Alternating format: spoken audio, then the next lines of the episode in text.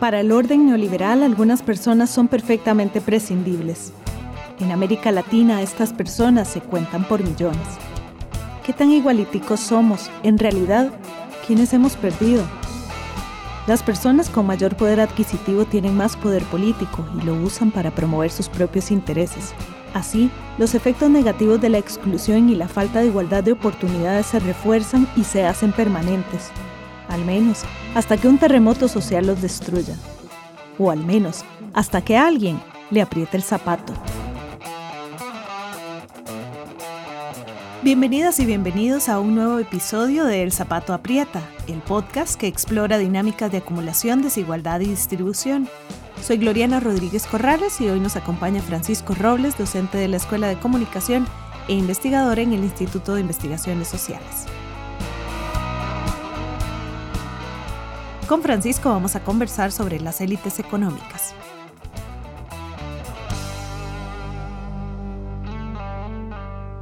Francisco, vos estudias las élites porque sos un resentido social, ¿eso es cierto? No necesariamente. Estudiamos a las élites económicas porque las élites económicas juegan un papel muy importante en la definición de las políticas públicas de los países. Históricamente se estudiaron mucho, sobre todo en los 60s, en los 70s y en los 80s en América Central porque tenían un papel preponderante en, en, la política nacional de los países. En los años 90, si se quiere, digamos, con esta lógica de fin de la historia, donde se suponía que el libre mercado había ganado, en ciencias sociales en general la discusión sobre élites desapareció. Entonces dejamos de, de, estudiar a las élites económicas y nos enfocamos sobre todo en la pobreza, que está bien, ¿verdad? Pero o sea, y nos hemos vuelto especialistas en por qué la gente es pobre, pero no nos hemos o dejamos de estudiar la otra cara de la moneda, que es porque hay cada vez no más ricos, sino menos ricos, pero con mayor riqueza. ¿Cuáles son los problemas sustanciales que tiene esto? Bueno, que los ricos, por sus propias características, por su propia realidad social, por su propia educación, no necesariamente comparten las mismas perspectivas de mundo que el resto de la sociedad.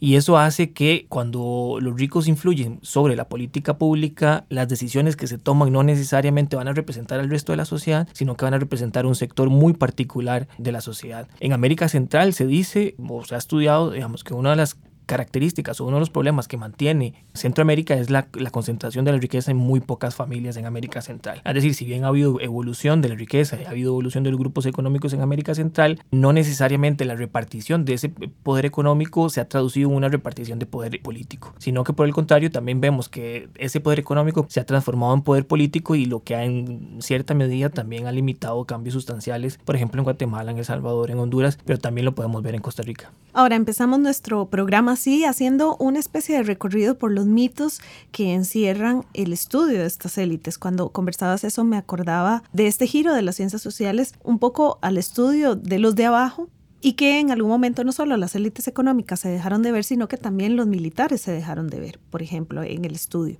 Siempre han habido ricos, entonces, ¿cuál es como la cosa que nos lleva a estudiarles, a verles y a entenderles mejor? Bueno, sí, en, la historia de la humanidad siempre ha habido gente, digamos, que en una posición social ha estado mejor que el resto de la sociedad. Ahora, estudiarlos tampoco implica que sean malos por naturaleza.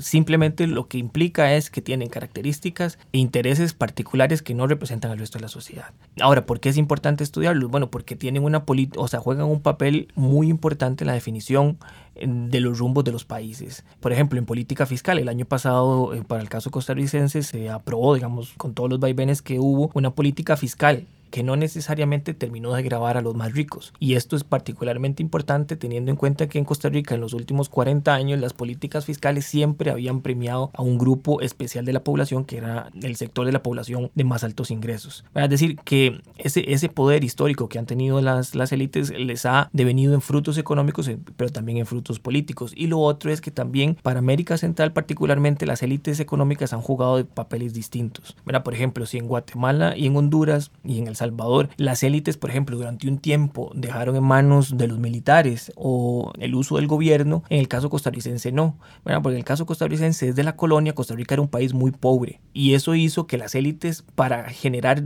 capital económico, pero también prestigio político, se insertaran en la política pública, es decir, jugaron un papel como políticos. Eso no necesariamente pasó en, el resto de países de Centroamérica. ¿Por qué? Bueno, porque el resto de países de Centroamérica tenían a su disposición mucho capital y mucha tierra. En Costa Rica no, los empresarios o las élites económicas eran bastante pobres y su rédito económico lo obtenían de la participación en la política. Este enlace que haces con la política nos lleva a la siguiente pregunta y es que muchas de las personas que pertenecen a estas élites o que son empresarios también, por ejemplo, se han incluido en el escenario político en donde la gente dice, bueno, yo prefiero un empresario que sabe cómo manejar sus negocios a, por ejemplo, con todo un estereotipo de los sindicalistas, a una persona sindicalista en el imaginario, incluso los propios empresarios, existe la, la, creencia de que ellos pueden hacer mejores las cosas, ¿verdad? Porque ellos crean empleo, ellos son dueños de empresas. Por ejemplo, em, la última derrota electoral del presidente Macri, que es uno de los presidentes, eh, uno de los empresarios más importantes de Argentina, es que no necesariamente los empresarios siempre tienen la razón. Y lo mismo está sucediendo en Chile, ¿verdad? Sebastián Piñera es probablemente el cuarto empresario más rico de, de Chile y lo que está dando de cuenta, digamos, las protestas sociales que se están viviendo en los últimos días en Chile, tiene de cuenta que eso, que no necesariamente los políticos, o sea, los empresarios que se transforman en políticos tienen las mejores herramientas para entender las demandas, las demandas sociales. Y importante, por ejemplo, para el caso de Centroamérica, hay que decir que antes de Trump, en América Central ya existían presidentes empresarios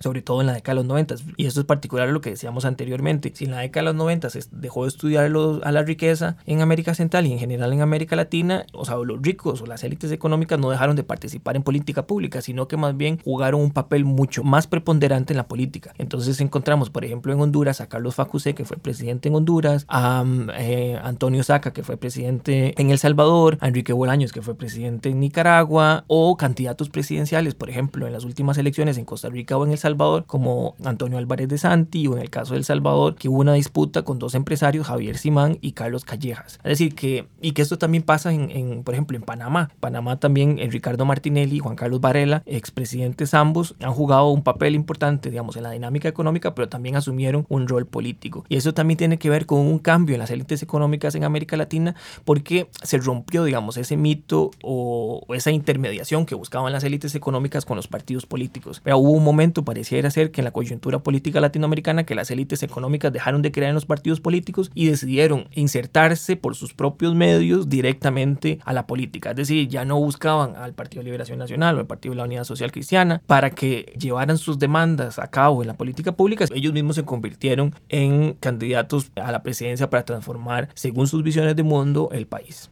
Ahora sí tienen bastantes medios para hacerlo. Bueno, sí, esa es otra característica de, los, de las élites económicas, que lo decías anteriormente, bueno, los sindicatos y los movimientos sociales tienen a, a, su haber, por ejemplo, la calle, es decir, tomar una calle. En el caso de las élites económicas en América Latina, lo que se ha estudiado es que tienen dos tipos de poder, un poder estructural y un poder más institucional. El poder es estructural y lo que vemos siempre cuando un empresario dice, bueno, si, si tal o cual gobierno no hace lo que yo digo, me llevo mis inversiones a otro lugar.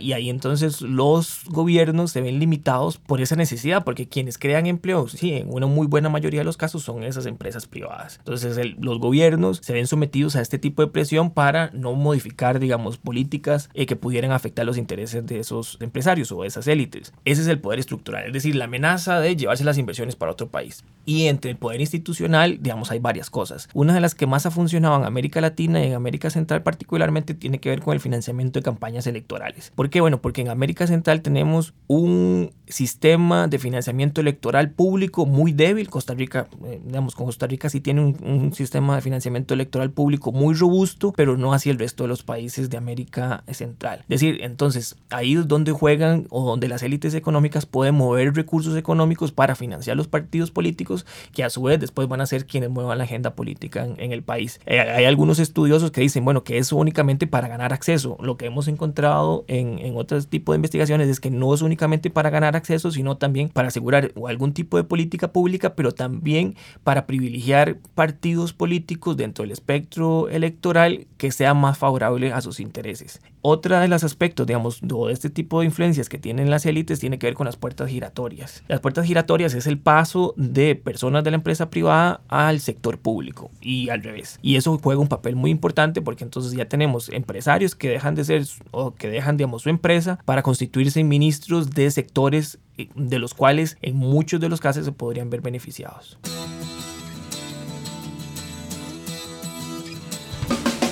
La gran crisis económica mundial en el 2009 despertó a nivel nacional y global un mayor interés por estudiar a las élites económicas. La crisis abrió la discusión nacional e internacional sobre un pequeño porcentaje de la población que previo y posterior a la crisis seguían ganando recursos económicos desproporcionalmente en comparación con el resto de sociedades. En Costa Rica en particular y en América Central en general, estas élites vivían diferentes transformaciones internas, como la diversificación y una mayor internacionalización de sus inversiones. Muchas de estas élites dejaron de ser empresas exclusivamente familiares y se convirtieron en poderosos grupos de inversión en sectores como la energía, el desarrollo inmobiliario, el turismo o las finanzas. Además, muchas de estas élites en la región buscaron también un mayor control directo del Estado, ya sea a través de la financiación de un partido político, por ejemplo, Arena en El Salvador o el PLN en Costa Rica, las puertas giratorias en la cual cargos en el Poder Ejecutivo son ocupados por personas empresarias o incluso presentándose directamente con partidos políticos nuevos y ganando elecciones, como los casos de Juan Carlos Varela en Panamá y Nayib Bukele en El Salvador. Por otro lado, dada la emergencia y popularidad de partidos de izquierda y centroizquierda, así como de instituciones internacionales que les demandan mayor rendición de cuentas, muchas de estas élites se han sentido amenazadas. Ante este sentido de amenaza y dada la caída de precios de tecnología, las élites han cada día más buscado capturar medios de comunicación para ocupar el debate nacional con sus visiones y perspectivas. El balance se suma a un reacomodo de estas élites a nivel económico y también a nivel político que en síntesis les da un mayor poder sobre nuestras sociedades.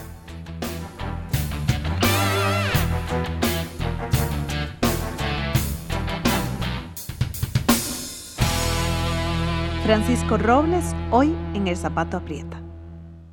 Francisco, ¿qué y quiénes son las élites en Costa Rica y en América Central? Nada más como para terminar un poco la idea de lo que decíamos anteriormente sobre estas formas de influencia que tienen las élites económicas, mencionamos el financiamiento de los partidos políticos, las puertas giratorias, pero hay dos más que son importantes de mencionar. Por ejemplo, una sería el acceso a los medios de comunicación. Es decir, muchas de estas élites económicas o son financistas de los medios de comunicación o son muy cercanos digamos, por vínculos familiares con los, con los medios de comunicación o son dueños de los medios de comunicación. Y eso tiene un impacto muy importante, por ejemplo, a la hora de los debates públicos. Y una tercera o una cuarta, perdón, sería la consulta institucional. ¿verdad? Es decir, por ejemplo, en el caso de Costa Rica, la legislación establece que en términos de legislación que se vayan a aprobar sobre, por ejemplo, agenda económica, se consulte a la Unión de Cámaras Empresariales del país. Eso hace que las élites económicas tengan un peso superior al resto de otros grupos de la sociedad en la hora de la definición de las fronteras de la agenda de la política Ahora, si definimos, como teóricamente que son las élites, lo podemos definir como aquellos individuos que controlan capital económico, capital político, capital simbólico, recursos naturales, y que este control sobre estos recursos les da una posición de privilegio en la sociedad y cuya posición de privilegio además les da una capacidad de influencia mayor al resto de las personas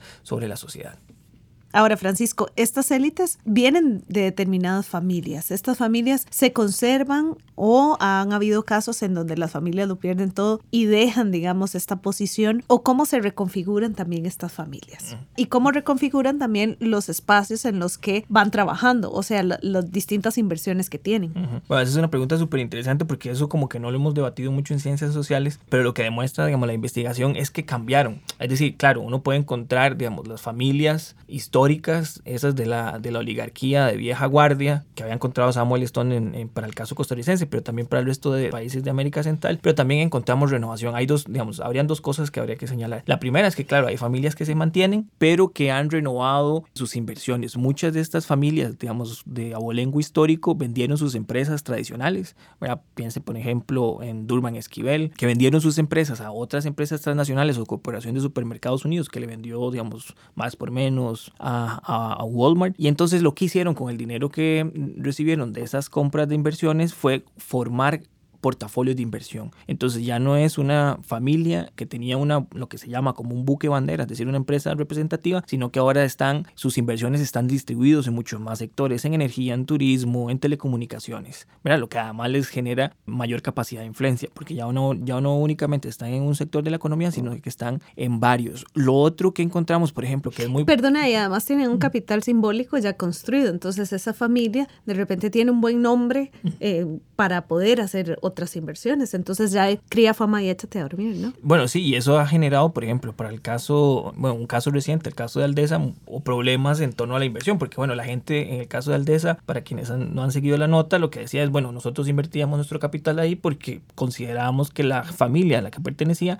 era una familia eh, históricamente respetada. Después se dieron cuenta que las inversiones no necesariamente estaban rindiendo los réditos en el sector que se les había prometido. Tal vez lo otro más interesante sería el caso de alguna división entre las élites en América Central, sobre todo en Honduras, El Salvador, donde encontramos que también hubo un ascenso de una élite económica, pero ya no necesariamente de carácter más europeo. Porque mucho de la élite centroamericana, digamos, tiene como ese, ese dejo de nosotros somos los verdaderos descendientes de los europeos. En el caso de El Salvador y en el caso de, de Honduras encontramos que también dentro de la élite económica se consolidó una parte importante de élite económica que no viene de los europeos, sino que son familias que emigraron en los años, entre los años 1900 y 1920 a América Central, provenientes sobre todo de, Palestina, digamos, de la Palestina histórica. Entonces son lo que en Honduras y El Salvador se denominan como los turcos, pero que ahora tienen un papel económico muy importante.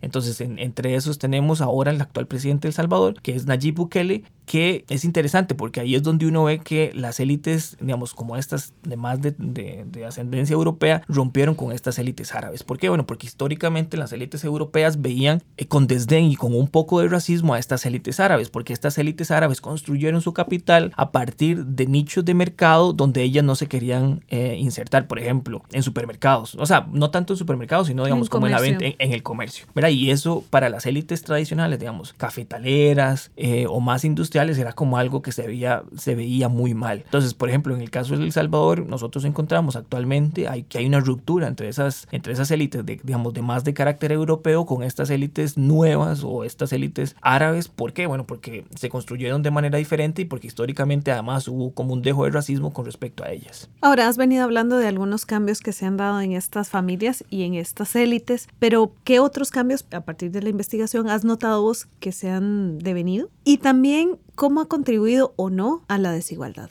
Bueno, otra cosa es, por ejemplo, muchas de estas élites que antes eran dueñas de sus empresas se convirtieron en gerentes, ¿verdad? Porque vendieron sus empresas y, o vendieron sus bancos, por ejemplo, y dejaron, o sea, y esos bancos o esas empresas pasaron a manos de grandes transnacionales y en algunos de los casos, estos miembros de estas familias adineradas costarricenses o centroamericanas se quedaron dentro de la empresa, pero ya no en una posición de toma de decisiones, sino como gerentes. Entonces hay un cambio sustancial en las dinámicas de poder. Lo otro es que no necesariamente su mayor diversificación ha implicado una mayor distribución, bueno, no, no, necesariamente implicaría tampoco una mayor distribución de la riqueza, pero tampoco sus inversiones han generado mayor empleo, ¿verdad? Porque a la hora de convertirse en grupos de inversión, lo que han hecho es diversificado inversiones en sectores que producen muy poco empleo. El caso de la Corporación de Supermercados Unidos es un caso paradigmático. Ellos fundan o crean recientemente este mall que se llama Mall Oxígeno, que es un centro comercial, y esa es, digamos, su mayor inversión, costó alrededor de 200 millones de dólares. Pero lo que pasa es que lo que encontramos que es que la mayoría de estas, de estas grandes élites económicas no están produciendo empleo. Es decir, no, no producen industria, sino que, a lo que se dedican son a sectores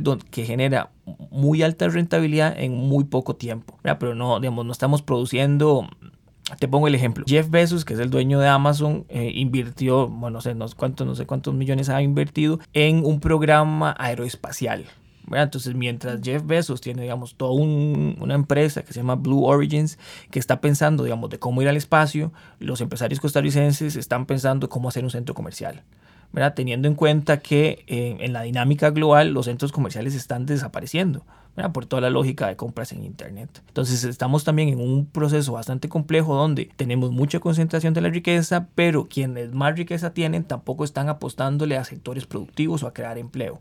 Claro, o a una idea de que ese dinero podría en alguna medida generar país. O de repente estamos generando país al hacer un centro comercial con una determinada filosofía de oxígeno, ¿no? Que esto le puede parecer a una bien o mal, a la postre, el ejemplo que das da muchas luces de cómo nos pensamos también como ciudadanía y cómo las élites que podrían, digamos, pensar que tener dinero te puede abrir muchas puertas, pero bueno, dependiendo de, de, dónde te coloques y de dónde te, de dónde pongas la mirada también. Estos cambios que se han dado y que ya hemos venido conversando se relacionan con este poder político que tienen. ¿Cómo, cómo ves ese panorama en este momento y más en una América Latina decidiendo tantas cosas importantes para su presente y su futuro? Digamos, sobre la visión país, es decir, una cosa que tendríamos que todavía investigar más es sobre la visión país que tienen estas élites, ¿verdad? Porque si, por ejemplo, para los años 60 en Costa Rica eran élites, digamos, que tienen una visión país de construcción de mayor clase media, de crear industrias, no necesariamente pareciera ser esto lo que están dando las élites. Más bien, muchas de estas élites han apostado, digamos, como visión país a largo plazo a fundaciones filantrópicas, ¿verdad? es decir, a ocupar espacios que necesariamente le corresponden al Estado, por ejemplo, en materia de educación o en materia de salud, como una forma de, digamos, solventar sus deudas con la sociedad. Pero no necesariamente esas deudas se solventan, sino lo que hacen es salvar el status quo. O sea, ¿por qué tenemos problemas en educación? ¿Por qué tenemos problemas en, en, salud? Bueno, porque los estados no tienen necesariamente los recursos para financiar más escuelas o más hospitales. Y ahí es donde uno ve que pareciera ser que la fotografía de más largo plazo de las élites es más por una fotografía donde ellos aparezcan haciendo las cosas bien, pero no necesariamente contribuyendo a una visión país de largo plazo. Realmente entonces estas personas, estas élites, que son también familias, en la sociedad, cómo influyen en lo cotidiano. Porque alguien podría pensar, bueno, esto tiene que ver con platos en la mesa que yo no veo, a los que yo no tengo acceso, o ideas de, de una cantidad de ceros en, en, su cuenta bancaria a la que una no va a tener acceso, pero ¿cómo se relacionan esto en el día con día? Conmigo, con usted, con, con todo el mundo. Bueno, una cosa que podríamos decir sobre eso es sobre el acceso a los medios de comunicación que nosotros, digamos, gente, ciudadanos de a pie no tenemos. Y volviendo al tema de la desigualdad, en enero de este año, La Nación, el periódico más importante de Costa Rica, decía, los ticos somos desiguales pero contentos. Y un reportaje, no sé, a cinco o seis páginas donde eh, mediatizaban de que no importa que fuéramos desiguales, los ticos nos iba muy bien, ¿verdad? Y yo creo que ese es un aspecto que habría que discutir con respecto a la influencia de las élites, es decir, que las élites, por su acceso a los medios de comunicación, han tenido un poder para definir los términos del debate. Por ejemplo, hoy en día se discute, o sea, que las causas de las protestas sociales en Chile están determinadas por la desigualdad, en la desigualdad entre ricos y pobres en Costa Rica, los medios de comunicación nos dicen, no, no, tranquilos, o sea, a nosotros nos va mal en la desigualdad, pero somos felices. Y esto teniendo en cuenta que en términos comparativos, por ejemplo, si medimos la desigualdad a partir del índice de Gini, Costa Rica es mucho más desigual que Chile. Y estamos hablando de que Chile es un país donde el 2% de la población más rica tiene la misma riqueza que el 2% de, de los más ricos en Alemania y el 2% de los más pobres en Chile tienen el 2% de lo que tienen los pobres en Mongolia. Ahora, si así de mal está Chile, y si Costa Rica está más mal que Chile, entonces tenemos un problema de largo plazo que como país ni siquiera estamos atendiendo. Claro, y hay un tema de percepción de cómo yo, que, que no creo que solo sea un tema del control de las élites, ¿verdad? Porque ahí las redes sociales de repente pueden hacer también una cortina de humo para muchas cosas. Sí, el, el tema aquí es cómo, por ejemplo, en la discusión sobre desigualdad, hemos, por ejemplo, hemos caído en cuenta que el, el, tema de la desigualdad es un problema de salarios públicos versus salarios privados, ¿verdad? Porque los salarios públicos son salarios supuestamente altos y los salarios privados son salarios eh, bajos. En esta discusión ha privado, digamos, esta visión de las élites que los salarios privados deberían ser más altos y no que por el contrario los salarios públicos deberían ser más bajos. Es decir, que en la lógica de las élites la propia discusión del, del, de la ciudadanía también se compró ese mensaje, es decir, que la disputa debería ser por salarios más bajos, tanto en el sector público como en el, en el sector privado, en Ajá. beneficio de las élites, por ejemplo. ¿Qué papel entonces jugaría esta influencia, además, en los medios de comunicación en otras aristas?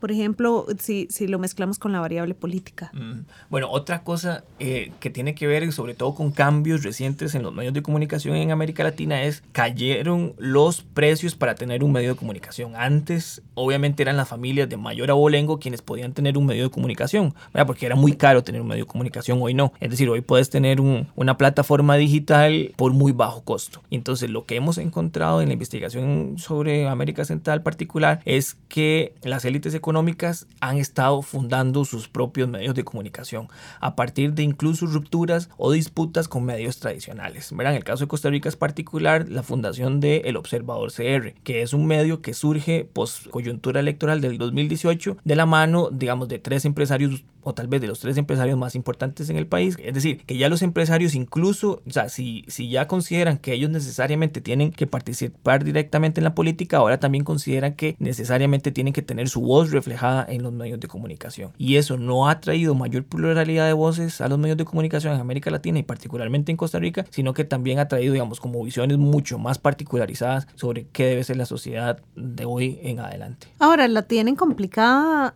al mezclarse con los medios y los medios digitales, porque en los medios digitales hay muchos nichos y la gente puede, así como dar clic a un montón de cosas importantes, también pueden dar clic a otro montón de cosas que no lo son y no necesariamente vas a llegar. Claro, puedes direccionar los mensajes, eso está claro, pero la tienen difícil. Eh, sí, pero lo que pasa es que eh, tienen la capacidad de generar ruido en torno a los debates públicos. Y mucho de lo que se encuentra, por ejemplo, en, temas de discusión sobre eh, noticias falsas, es que la gente, a pesar de que la noticia falsa se cree, si va en perspectiva lo que la gente cree, la gente, aunque sea falso, lo va a terminar creyendo, ¿verdad? Y entonces lo que encontramos es que todos estos, estos, nuevos, estos nuevos medios de comunicación, digamos, con un talante o con una visión mucho más particularizada no necesariamente vienen a ampliar el debate o el espectro político del debate, sino que lo vienen a particularizar en torno a eh, intereses empresariales específicos y sobre los cuales estos medios de comunicación no nos están diciendo a la ciudadanía cuáles son esos intereses que realmente representan. Finalmente, ¿cómo cerrarías con una idea sobre la importancia de estudiar las élites? ¿Qué es lo que está haciendo falta en este momento como ciencias sociales para, para verles? Y entenderles. Bueno, no, que históricamente nos enfocamos en estudiar a los pobres, pero quienes toman las decisiones o quienes influyen sobre la toma de decisiones son los ricos. Y yo creo que ahí tenemos un debate pendiente y una deuda pendiente en las ciencias sociales en América Central. Francisco Robles, gracias por acompañarnos hoy en El Zapato Aprieta. Escucha todos nuestros episodios en SoundCloud y en Spotify. Puedes tener más información en nuestras redes sociales. Soy Gloriana Rodríguez Corrales y esto fue El Zapato Aprieta, una coproducción entre Radio U y el Programa de Acumulación, Distribución y Desigualdad del Instituto de Investigaciones Sociales de la Universidad de Costa Rica.